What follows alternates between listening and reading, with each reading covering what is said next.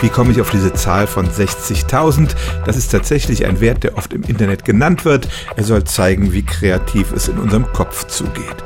Aber wenn wir mal rechnen, 60.000, das ist in etwa die Zahl der Sekunden, die wir jeden Tag im wachen Zustand erleben. Und denken Sie tatsächlich jede Sekunde einen neuen Gedanken? Ich denke mal nicht.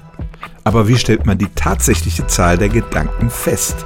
Bis vor kurzem war das einzige Verfahren dazu, Menschen zu befragen, an was denken sie jetzt oder an was haben sie in der letzten Stunde gedacht. Aber das ist natürlich keine sehr präzise Methode. Erstmal müssen die Menschen sich ja an alles erinnern, was sie gedacht haben und dann unterbricht man natürlich damit den Gedankenfluss.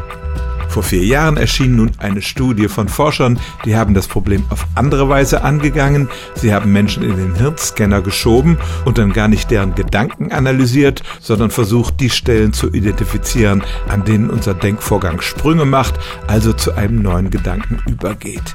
Geeicht haben sie das, indem sie den Menschen Filme gezeigt haben und da gibt es ja klare Übergänge von einer Szene zur anderen.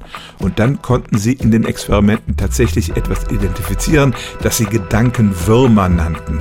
Wir hangeln uns sozusagen an einem Gedanken entlang und dann springen wir zu einem neuen.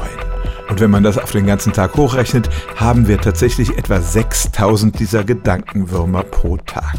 Das ist immer noch eine ganze Menge, ein neuer etwa alle 10 Sekunden, aber 6000 ist eine erheblich realistischere Zahl als die 60.000, die durchs Internet geistern.